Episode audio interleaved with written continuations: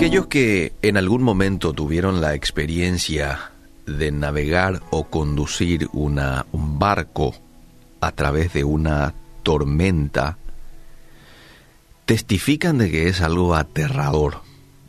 ¿Por qué? Porque la visión está oscurecida y eso les hace sentir inseguros de la dirección en donde va su, su barco, ¿verdad?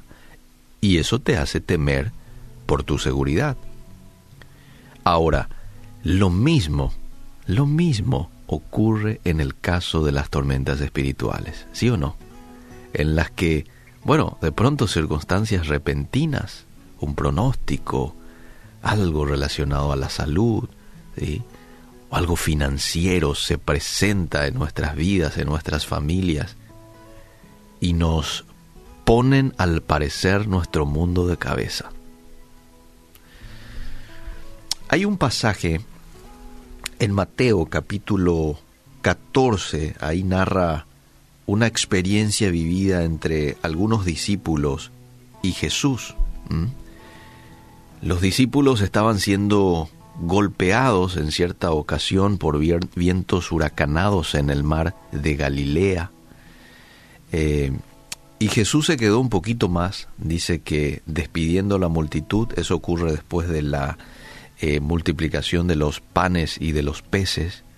Y Jesús le dice a, a los discípulos, ya vayan ustedes, yo los alcanzo luego. Y se quedó a despedir a la multitud y luego se fue al monte a orar, dice. Y bien entrada la noche, ya Jesús estaba siendo consciente de todo lo que estaban pasando los discípulos allí en el mar, estaban luchando. Eh, dice que se va a ellos. Y al principio ellos se asustaron. Un fantasma, dijeron, ¿verdad? Ahí es cuando Pedro le dice a Jesús, si sos vos el que estás viniendo, manda que yo vaya junto a ti. Y Jesús le dice, vení.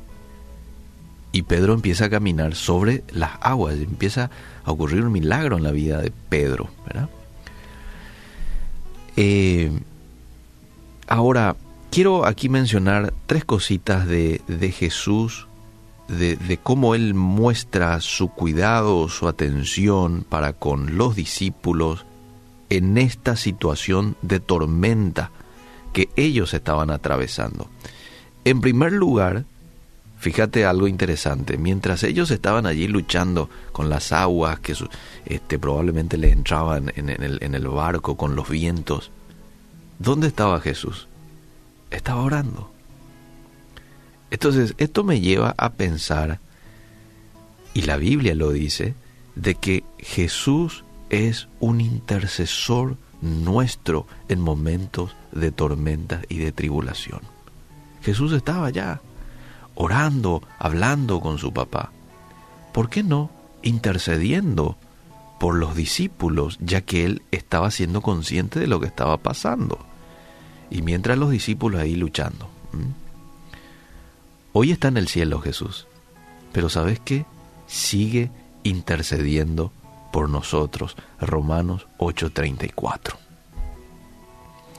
A veces dice que nosotros oramos y lo hacemos en ocasiones mal o sin entendimiento. Bueno, Jesús lo filtra y acerca una oración como tiene que ser al Padre.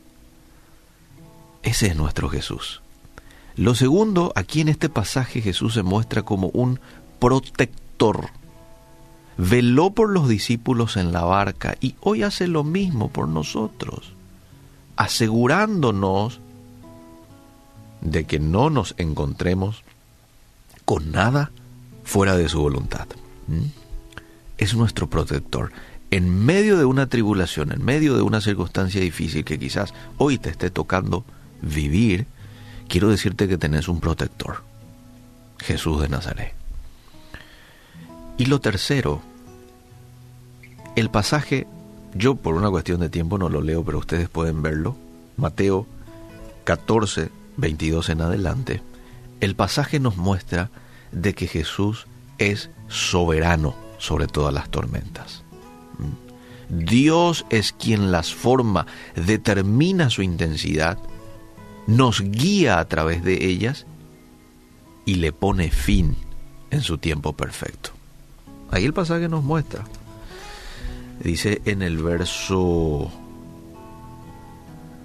ah, 32, y cuando ellos subieron en la barca, se calmó el viento.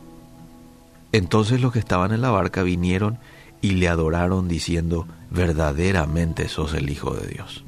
¿Mm? Dice ellos porque Pedro también estaba con él ahí en las aguas, caminando. Entonces llegaron a la barca, se subieron y la tormenta se calmó. Jesús es soberano sobre toda tormenta. Jesús intercede por vos en medio de una situación de tribulación. Y Jesús es tu protector.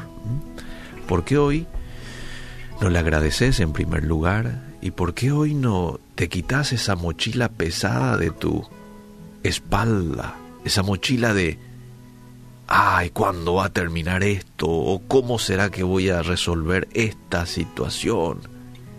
Esta tormenta va a llevar a sucumbir mi vida. No, quítate esa carga y confía en Dios.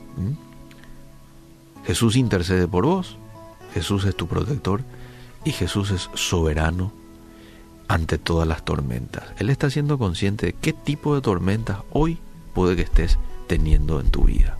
Yo no sé, a mí se me escapa, pero usted y Dios sabe. Y Él está manejando todo.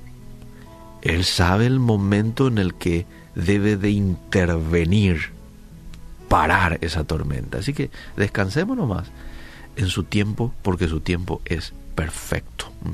Él está siendo consciente probablemente de mi grito, Él está siendo consciente del viento, Él está siendo consciente de las aguas que de pronto ya están entrando a la barca, está siendo consciente de todo. Pero a pesar de todo eso, él está al control. Hoy te agradecemos Jesús. Esto nos llena de tanta paz, de tanta tranquilidad. Quizás hoy muchos estén pasando por situaciones de tormenta, otros quizás no, pero recordá esta verdad cuando quizás un poco más adelante tengas que pasar por un tiempo de tormentas. Dios es soberano, Dios es el, el que controla, Dios es tu protector. Dios intercede por ti, es decir, Jesús. Que Dios nos ayude a poder fortalecer nuestra confianza en Dios el día de hoy.